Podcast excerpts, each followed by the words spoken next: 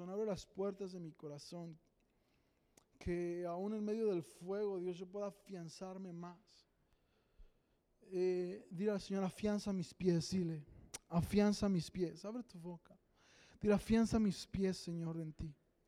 Quiero escucharte, quiero conocerte, quiero recordar la palabra. Dile esto al Señor, quiero recordar la palabra que tú me has dado en los tiempos difíciles. En el nombre de Jesús, para permanecer, para no tropezar, para no resbalar. En el nombre de Jesús. Amén. De David, acerca de, de, ciertas características que había en la vida de David para eh, que, que le ayudaron o, o, o, que fueron parte clave en su vida para no soltarse. Ahora vemos la vida de David David vivió varias cosas muy gachas, ¿no? O sea, en, la, en, en la Biblia yo no me encuentro otro personaje, uh, aparte de Job, pero Job solamente fue una vez. Y David varias veces entraba y salía, entraba y salía, entraba de una situación, salía de otra y volvía a entrar a otra. O sea, David, David nos narra, en el libro de Samuel nos narra en la vida de David eh, en general cómo vivió de contienda en contienda. ¿Sí? Y eso es necesario porque en este tiempo la iglesia, o sea, cada vez tambaleamos más. En la iglesia la gente, nosotros, cada vez tambaleamos más. Yo ahorita, ahorita que estábamos cantando, pasó algo interesante. Yo, yo este, hablaba de estas, te hablo de estas voces que quieren inquietar, que quieren desanimar. Y me empecé a acordar de estas palabras que Dios ha puesto a lo largo del tiempo, de este tiempo, de este año. Empecé a recordar este, las palabras que, que, que, parcialmente hablaba a mi vida. Y, y, y Dios me dijo en este momento, en este tiempo de adoración, me dice, yo te hablaba y te daba continuamente para que no te desanimaras. Para que no perdieras el ánimo, porque lo que estabas viviendo y lo que has vivido, pues era para que murieras. ¿Y cuántos hemos pasado eso, no? Y, y, Dios continuamente, o yo me puse a pensar y es que en realidad en este año Dios me ha hablado mucho me ha dado muchas pequeñas palabras que yo digo, wow, Dios, me quisiera que la palabra que me das durara más meses, ¿verdad? Con una palabra aumentarme unos tres meses, seis meses. Pero Dios ha dado varias palabras en este tiempo y Dios me decía, es para que no te desanimes. Y la verdad es que el, desánimo es una de las cosas, o, la tristeza o el dolor es una de las cosas que apaga el fuego en nuestras vidas, que apaga el, deseo de buscar a Dios, que apaga el deseo de encontrarnos con el Señor. Porque, porque mira, al más santo, a quien sea, las situaciones, si Dios, si, si, Dios nos está hablando, si, no Dios, si Dios no, tiene el interés, no tuviera el interés en nosotros, nos apagamos. Yo recordé cuando Dios me dio esta palabra de María, de las Marías, de perder nuestra vida ahí. Y Dios me dijo, eh, es que yo te lo estaba diciendo para que permanecieras. Recuerdo cuando Dios me dijo que, que, soy su hijo. Y hey, te lo dije para que entendieras que te quiero bendecir y permanezcas. Eh, y, y, entre tantas palabras que en este momento posiblemente no recuerde, pero, pero, y, una de esas palabras fue esta, acerca de la vida de David. Y quiero hablarte de estos principios acerca de la vida de David porque es necesario que nos fundamentemos en la casa cada vez más. Eh, hoy en día... Eh, vivimos un, una vida rápida de querer hacer, de querer ser reconocidos. Y, es secundario dar tu vida o entregar tu vida al propósito que parece de alguien más. Es difícil perder tu vida. Entonces, vamos al libro de Samuel en el capítulo 16. En Samuel 16. Y, y quiero hablarte de esta primera característica de la vida de David en, el capítulo 14 comienza la Biblia hablando acerca de, Saúl, de, que el Espíritu de Dios, que un Espíritu que Dios mandó, atormentaba a Saúl. Esto está interesante, ¿verdad? Que Dios mande un Espíritu a atormentarnos, ¿verdad? Entonces, Dios, ¿cómo reprendes a Dios? No se podía reprender. Entonces, Saúl estaba en una situación de estrés, pide a alguien que cante, pide a alguien que vaya a orar, que vaya a ministrarle para que ese espíritu lo deje en paz, lo deje dormir. Y en el versículo, y en el versículo, perdón, en el versículo 18, este, responde uno de sus criados. Entonces uno de los criados respondió, he aquí yo he visto a un hijo de Isaí, de Belén, que sabe tocar, que sabe qué, que es valiente, vigoroso, hombre hermoso y Dios está con él. Y wow, qué currículum tan padre, ¿verdad? Este, este tipo lo tiene todo. Dice, sabe tocar, es valiente, es vigoroso, es un hombre de guerra, sabe pelear, o sea, prudente en sus palabras, hermoso y Dios está con él. Y esta característica acerca de la vida de David, eh, o sea, este, este, este punto acerca de la vida de David es un punto a imitar. No estoy diciendo que tengas que hacer todo esto, pero podemos ver que en la David había pasión. ¿Había qué? En la vida de David hay pasión. Y, y- esa es una característica que le ayudó a David a crecer y a permanecer en, en el propósito de Dios en su vida. ¿A qué me refiero a esto de pasión? No me refiero solamente a la búsqueda de Dios, ser un apasionado por Dios, que debería serlo, pero, pero hablamos de que David era un apasionado en cualquier cosa que hacía.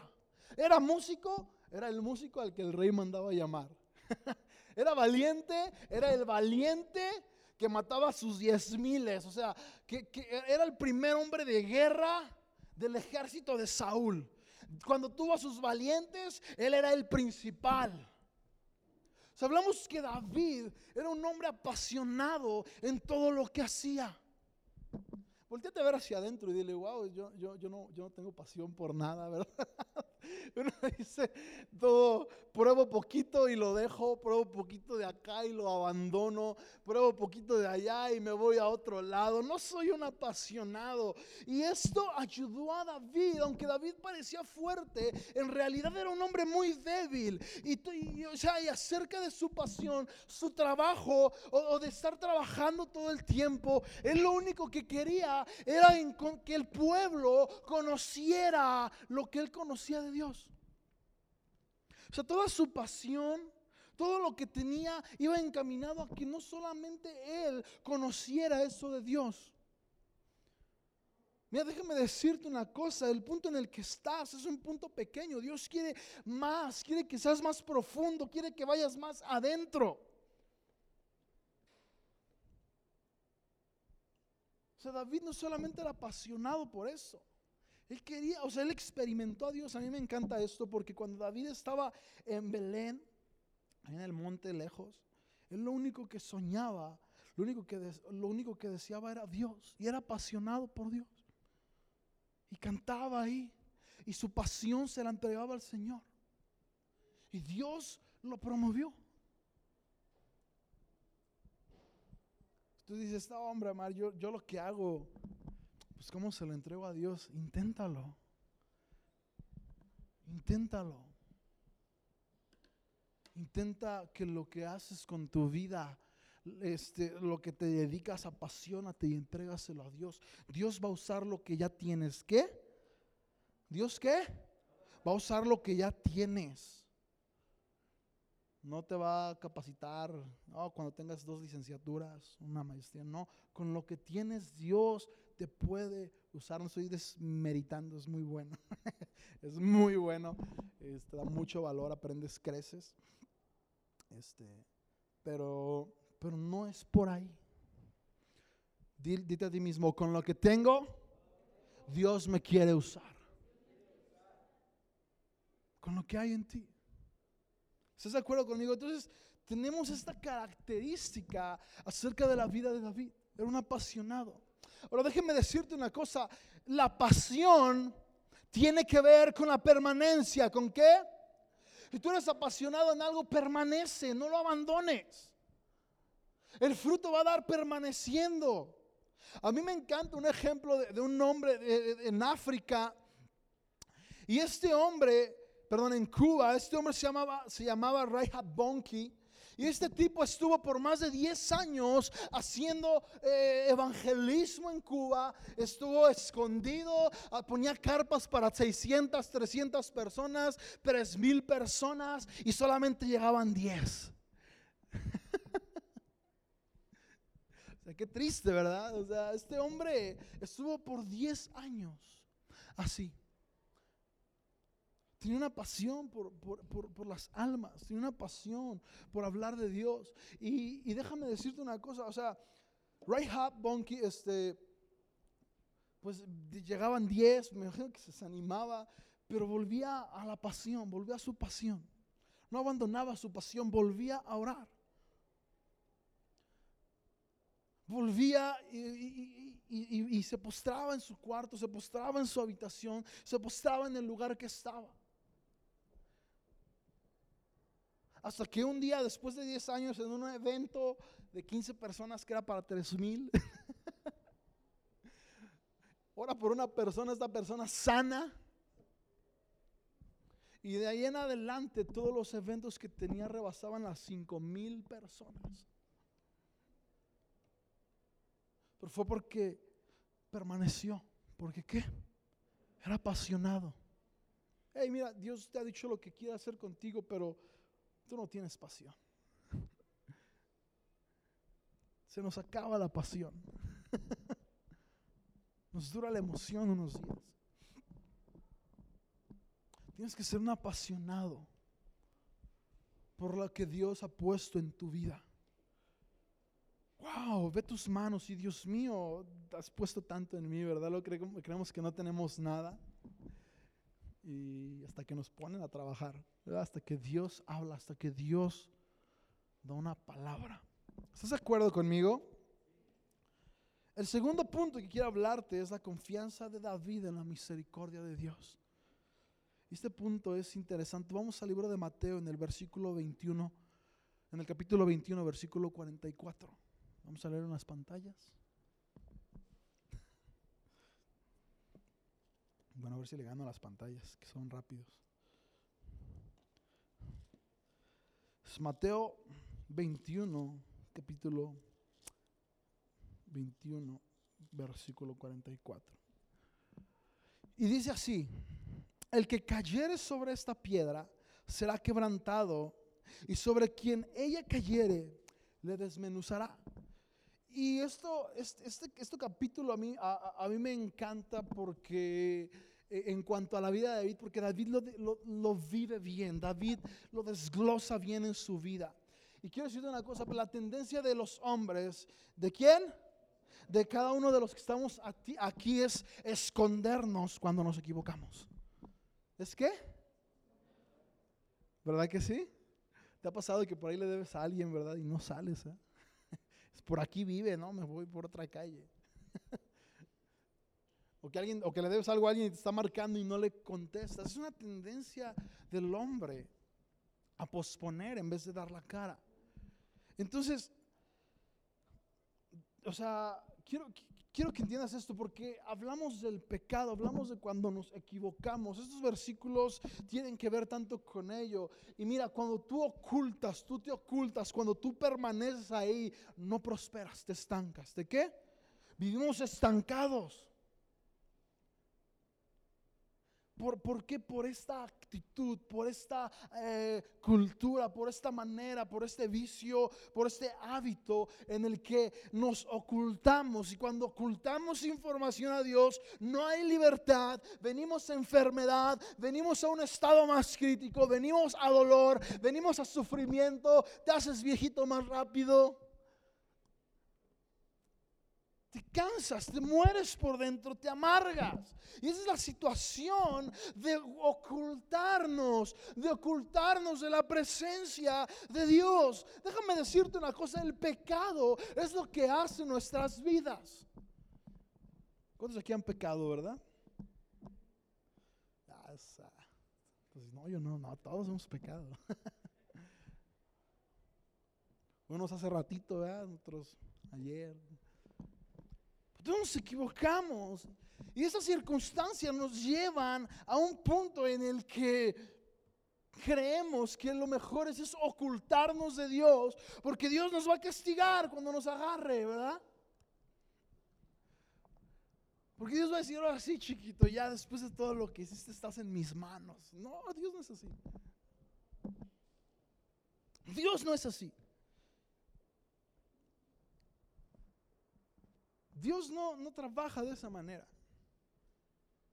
Entonces, quiero, quiero que quede claro esto. ¿Verdad que nos escondemos? ¿Verdad que nuestro pecado lo ocultamos?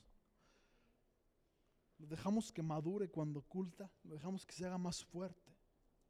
Pero esta, esta situación con David era distinta. Mira, a mí me sorprende cómo, o sea, cómo Dios veía, o sea, cómo le encantaba a Dios que a David, aunque pecase, corriera a sus brazos. No huía de Dios. Y es esto, o sea, David entendía esos capítulos, ¿sabes qué es mejor ser quebrado? El quebranto posiblemente me va a doler, posiblemente voy a llorar, pero no me voy a morir. David corría a los brazos de Dios en su pecado. David corría a la presencia de Dios en su falta, en lo que se equivocó. No se ocultaba, no lo ocultaba. y David varias veces fue un tranza, ¿eh? y David fue un asesino.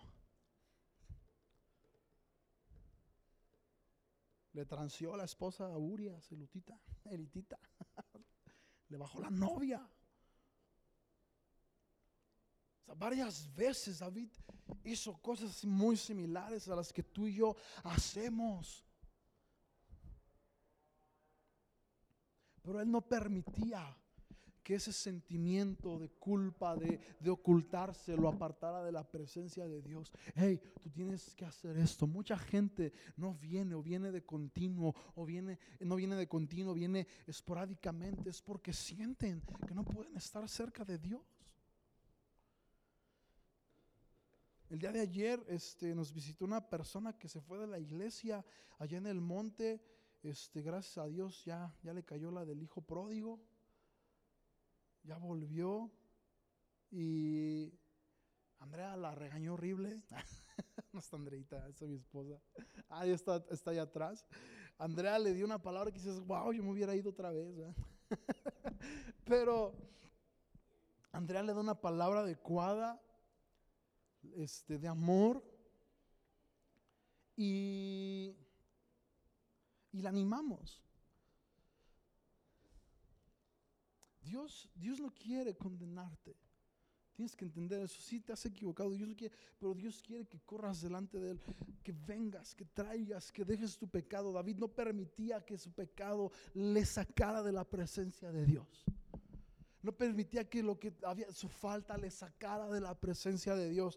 O sea, y era manchado. O sea, lo que quiero que entiendas, era como tú y yo. Se equivocaba así como tú y como yo. Lo mismo que tú haces, Él lo hizo. Y no permitió, no permitía eso. O sea, yo creo que este es uno de los puntos importantes por los cuales Dios le dice, eres conforme a mi corazón. Porque nunca te has ido, nunca te has alejado. Corres a mis brazos cuando te equivocas. O sea, David no se autodisciplinaba, ¿verdad? Como nosotros. Pequé, Dios, no soy digno de tu presencia. Y se, y se sentaba un tiempo allá en la esquina, allá con, con Iván. Este, sentaba unos meses allá hasta que se sentía bien. Hasta que sentía el perdón de Dios. No, al momento decía, no, Dios, vengo delante de ti, perdóname. Si prefiero ser quebrado, prefiero traer a exponer mi pecado delante de ti. Quiero que leamos en, segunda de Samuel, el capítulo 24, es algo interesantísimo. Vamos ahí que, que me ayuden los de las pantallas con ese ahora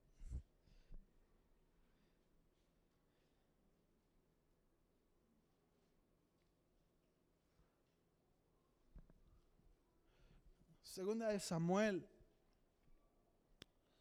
24:12. Déjame lo busco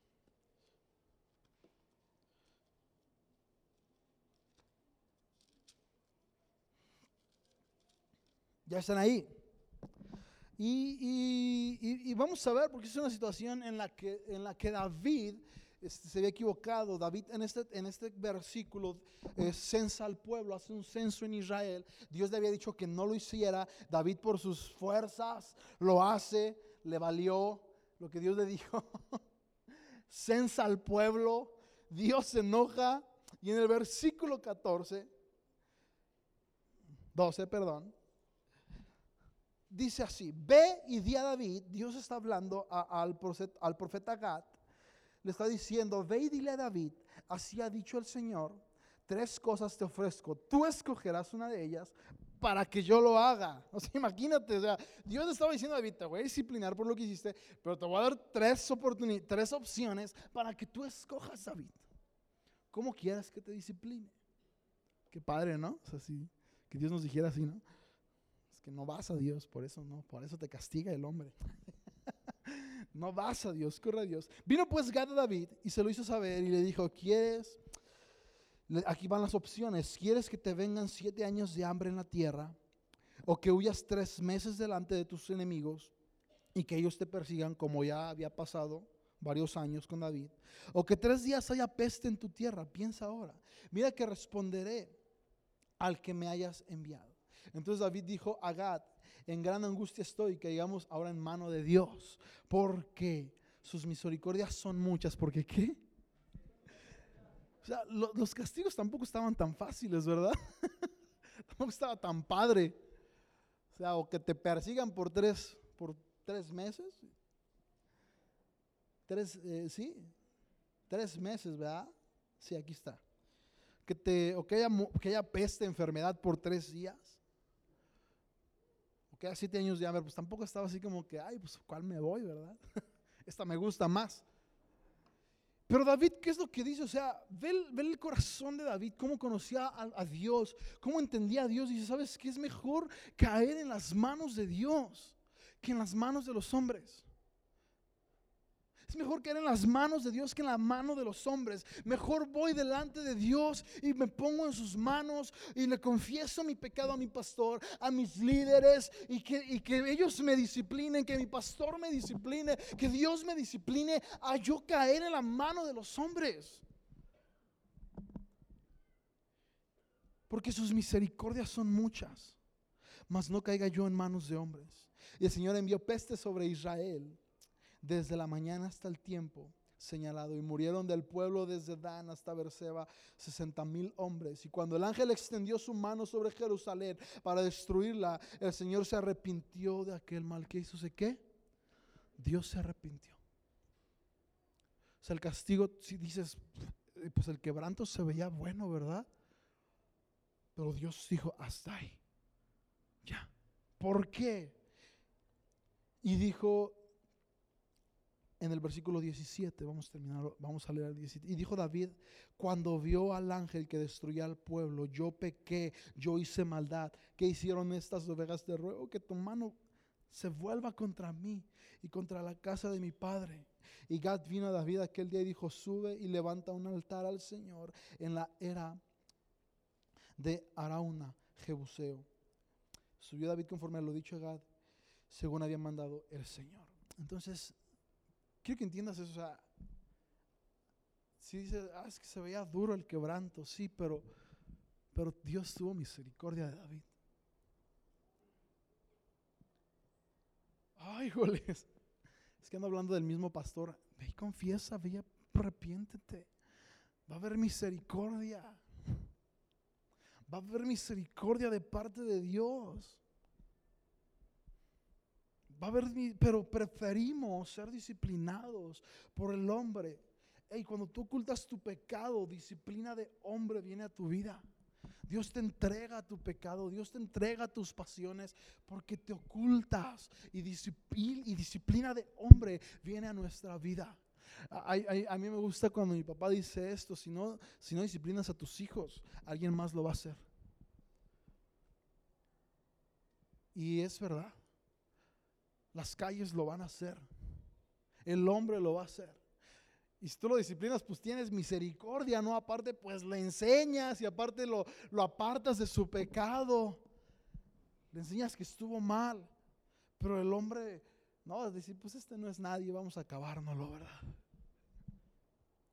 David corría a la misericordia de Dios.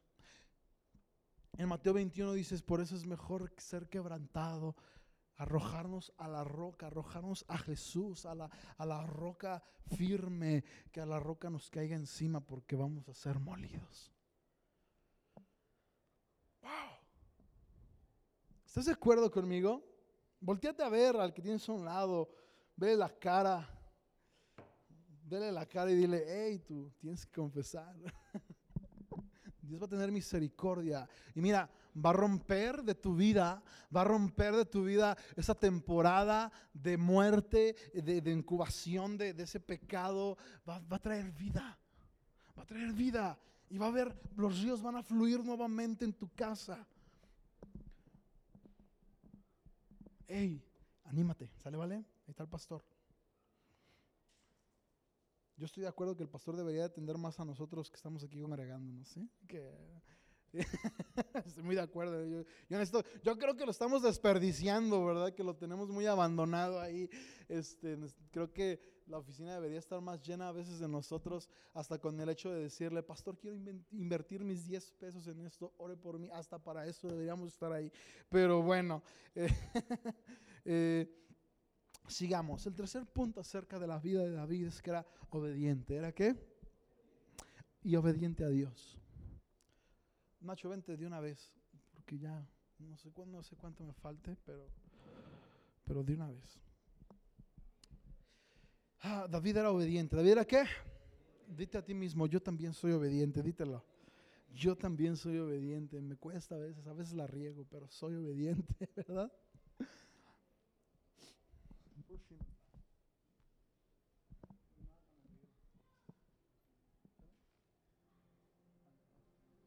Entonces, David era obediente. Eh, y quiero, quiero hacer un, un balance, una báscula acerca de David y Saúl. Y normalmente desobedecemos a Dios por este punto. Eh, normalmente desobedecemos a Dios por este punto. Hablamos al principio acerca de, la, batalla que David tuvo con Goliat, ¿verdad?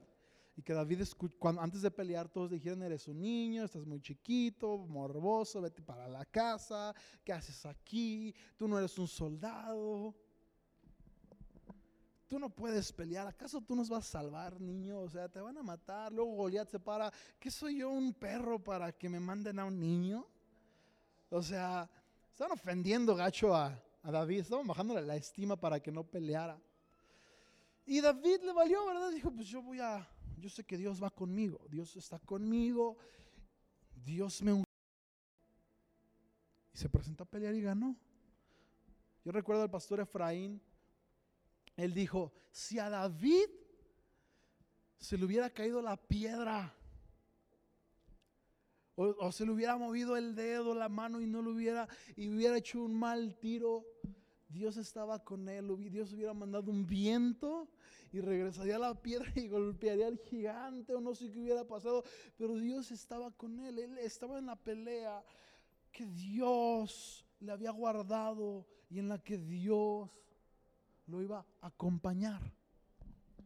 Pero David obedeció a Dios. ¿David qué?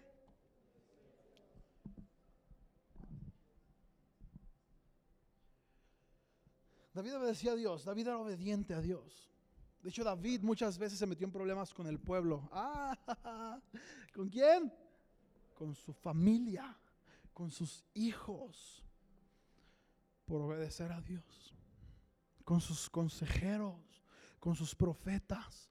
¿Por qué? Por obedecer a Dios. El mismo pueblo lo quiso matar una vez. Que David se equivocó por obedecer a Dios. ¿Sabes qué hizo David? Voy delante de Dios y Dios le dice, ve y persíguelos y vas a alcanzar y vas a librar a los niños y a las mujeres. Y alcanza y libra a los niños y a las mujeres. Obedecía a Dios. aunque fuera en contra de, todo lo que los demás dijesen. O sea, este, este este o sea, la obediencia de David no era el tema de decir, hey, Jorge, eres obediente. Hey Iván, eres muy obediente. No, no, o sea, ah, quiero obedecer a Dios. No, era el tema de que David, para obedecer, ponía en duda la palabra de los hombres. De sus padres, quizás. De papá, de mamá, de abuelos, de tíos, tías, amigos. Por obedecer a Dios. De un patrón, puede ser, por obedecer a Dios. David obedecía a Dios aunque quedara mal con el hombre. ¿Estás escuchándome? Al contrario de Saúl, Dios quita a Saúl porque le importaba más el pueblo que lo que Dios le dijera. Y los días de Saúl fueron cortos. Murió peleando mataron a su descendencia. Porque, él actuaba para agradar a los hombres, no para agradar a Dios. Si tú actúas para agradar al hombre, corrígete, porque tus días van a terminar mal. Vas a terminar mal. La Biblia dice que el que a dos amos sirve con uno quedará mal y habla del dinero, pero también habla de, o sea, o quedas bien con Dios o quedas bien con el hombre. David se metía en problemas. ¿Me estás escuchando? David se metía en problemas por obedecer a Dios. Pero Dios lo libraba. ¿Y por qué? O sea, ¿y por qué David se metió en problemas? Mira, la verdad, la mayoría de nosotros procuramos obedecer al hombre por lo, lo que podemos obtener, ¿verdad? O por lo que queremos conservar. La mayoría sí estamos, o sea, obedecemos al hombre yo tenía un patrón que me decía, échales mentiras a los clientes para que te crean y te esperen más tiempo. Y yo le decía, ya les dije la verdad y de todos modos me esperaron. Se quedaba, ah, y era cristiano el hijo del maíz.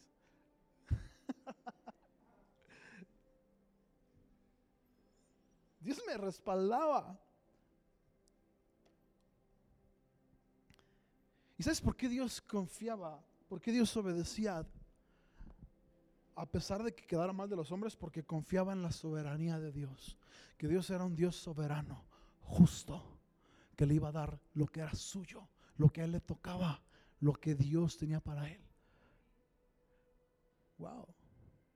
Era justo.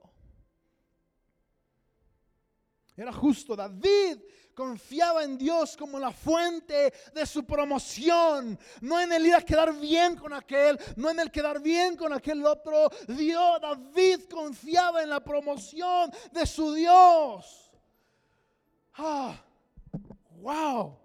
Por eso obedecía a Dios a pesar de lo que los hombres dijesen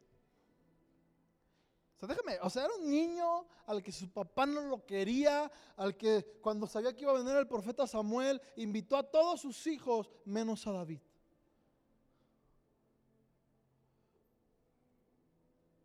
A David le dijo, ¿sabes qué? Vamos a tener una pachanga, hijo. Te vas al cerro y acá nosotros atendemos al profeta. Wow, yo creo que David dijo, no, no pasa nada. Él es el profeta. Yo en el cerro, allá en el monte, estoy con Dios. Yo ya estoy con Dios. Ustedes tienen al hombre importante a los ojos del hombre. Yo ya estoy con Dios. No pasa nada. Y hasta allá Dios lo vio. De allá, de lejos, Dios lo llamó al trono. ¿Por agradar a quién? Por agradar al hombre. Por agradar a Dios, perdón. Por no agradar al hombre un despreciado, él conocía, aún sabiendo que, que no le tocaba. Hubo varias ocasiones en las que David, en las que Dios le dijo, David, ya puedes tomar todas las tierras. Y David fue y consultó a Dios, le dijo, Dios, ¿qué quieres? ¿Qué tanto quieres que tome? Sé que puedo tomar todo, pero dime, Dios, ¿qué tanto quieres que tome? ¿Qué tanto quieres que tome? Y Dios le dice, wow, David, solo toma este pedacito. Está bien, es lo que yo quería, que vinieras, que confiaras en que yo te iba a dar. en que yo te iba a promover. Wow. O sea, esta generación necesita hombres y mujeres como David.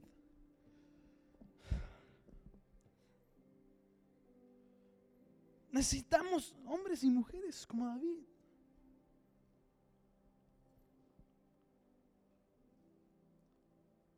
Confíen en que Dios los va a promocionar.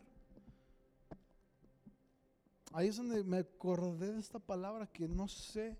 Dios está hablando a una niña que no te desanimes. Dios te va a promover ahí en tu soledad. Ahí el fuego que arde en tu corazón. Ahí el fuego que está creciendo. Aunque parece que estás sola, que tus padres no están. Dios quiere hacer crecer el fuego en tu vida. Dios quiere hacer crecer el fuego en tu vida. Aunque parece que, que te ven como, ay, estás alucinando. Dios, Dios te va a promover a ti. Confía en Él. No dudes, no dejes de venir, permanece. Entonces,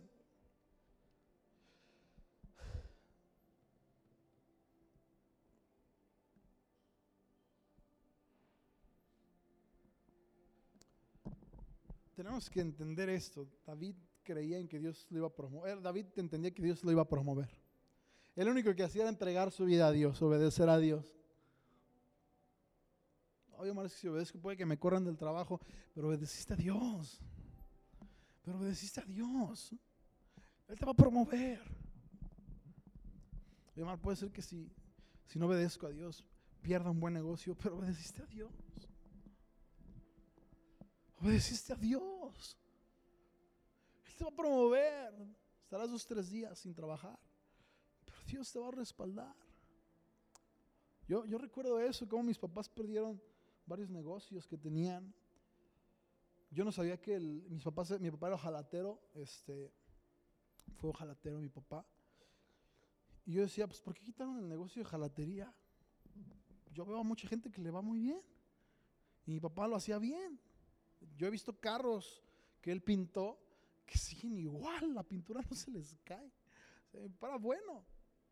Y hasta hoy en día, lo he visto esos carros. Y, yo decía, ¿por qué, Dios mío? Y, yo, y yo escuchaba comentarios de ellos que decían, se bajó el trabajo, es que se empezó a bajar el trabajo, se empezó, y yo decía, pues bueno, a lo mejor, ¿verdad? Y hace tiempo, hace un poquito, tiene unos meses, que semanas, que escuché, escuché esto de mis papás, estábamos en la mesa y dice, uh, pues que a nosotros la gente ya no nos hallaba en el taller porque cerrábamos para ir a la iglesia. Y yo dije, wow, pues está, ¿verdad? Y pues ya mejor iban por sus carros, no los quitaban. Y yo decía, wow, o sea, y es, o sea, no, es el no temor, el confiar en Dios, en que Dios te va a respaldar. Y mira, yo me acuerdo que nunca faltó, cuando no había, cuando perdimos trabajos, cuando, cuando ellos perdieron, había dinero abajo de la puerta, había despensas afuera de la puerta, pero despensas buenas, no así como las que damos aquí, ¿verdad? Las que tú traes tus, sopas de arroz, ¿no? Llegaban cereales, yo decía, wow, Dios mío, qué, qué bendición. Confiaban en que Dios los iba a promover. Debes de confiar en que Dios te promueve, en que Dios te va a promover, pero obedece. O sea, yo espero que estés apuntando estos puntos para que te acuerdes. Yo ayer en la noche estaba orando y le decía a Dios, Dios, recuérdame la palabra que, que ya escuché, pero que necesito vivir.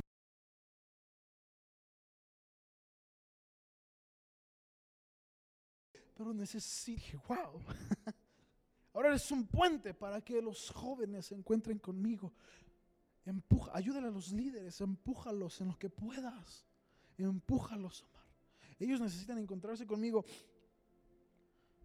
Necesitas inspirar a los jóvenes, necesitas inspirar a tus hijos, necesitas inspirar a las familias que tienen alrededor, porque tienes a Dios. Wow, esa mujer, su esposa no va, pero wow. Yo, yo escucho esto de un pastor de la Ciudad de México demasiado. Y él dice, mi papá era un tipo, era un ogro. Dice, pero mi mamá era una mujer de fe. Y mi papá peleaba con mi mamá y le decía, no quiero que vayas a la iglesia porque tenía celos de que alguien fuera a conquistar a su esposa.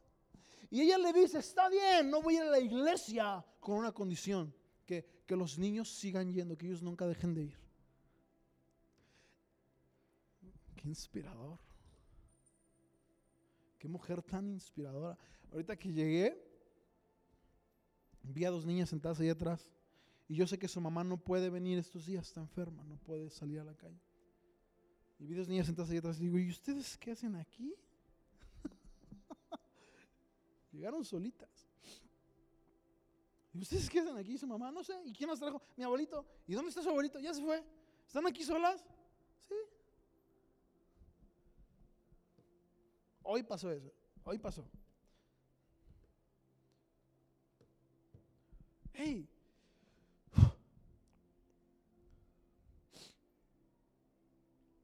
Eso inspira. Está dejándole algo a sus hijas. Mi mamá, aunque no podía, ella veía la manera de que nosotras estuviéramos ahí. Punto 6, mansedumbre y humildad delante de la gente. David era manso, aunque era el más rudo, era un hombre débil. David, cuando David sale del trono, te lo voy a parafrasear, cuando David sale, cuando Saúl estaba en el trono, David, y David entra, había mucha gente que todavía quería a Saúl, que no estaba de acuerdo con que David estuviera ahí, y David se los ganó. David, David se los ganó. Era humilde, era manso. Hay gente difícil a la que nos tenemos que ganar, que están en la iglesia, pero están perdidos aquí en la iglesia y nos tenemos que ganar.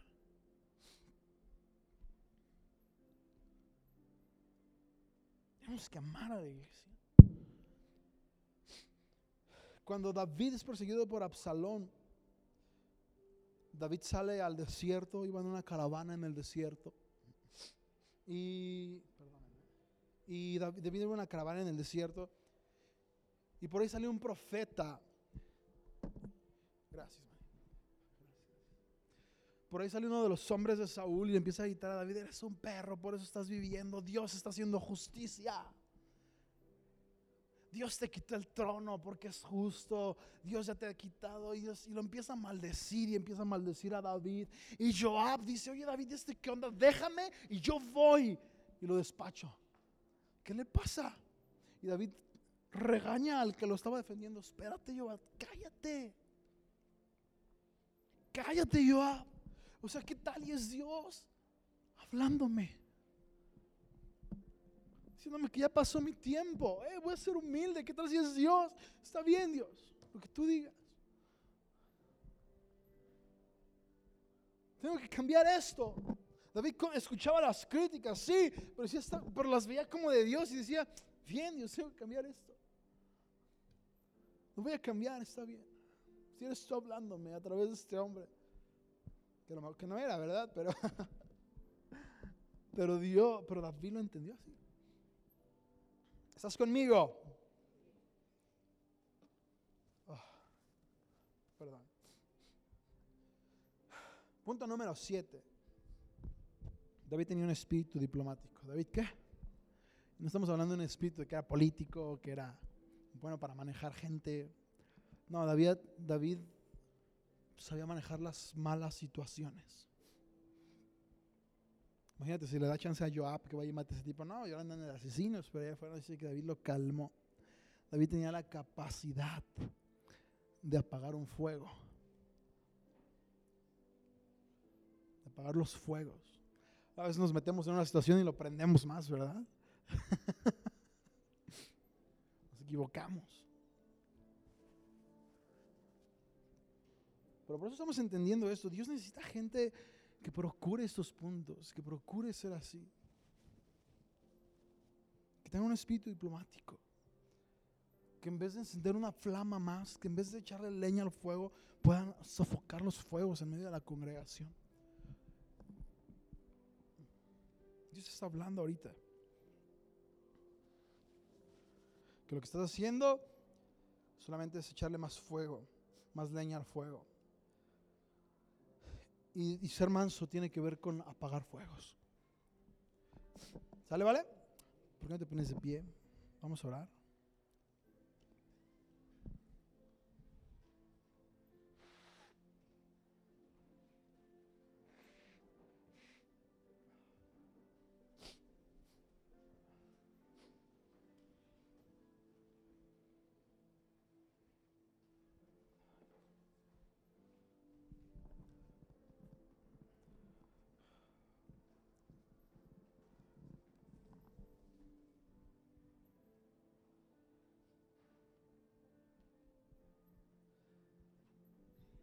¿Y por qué no, no cierras tus ojos?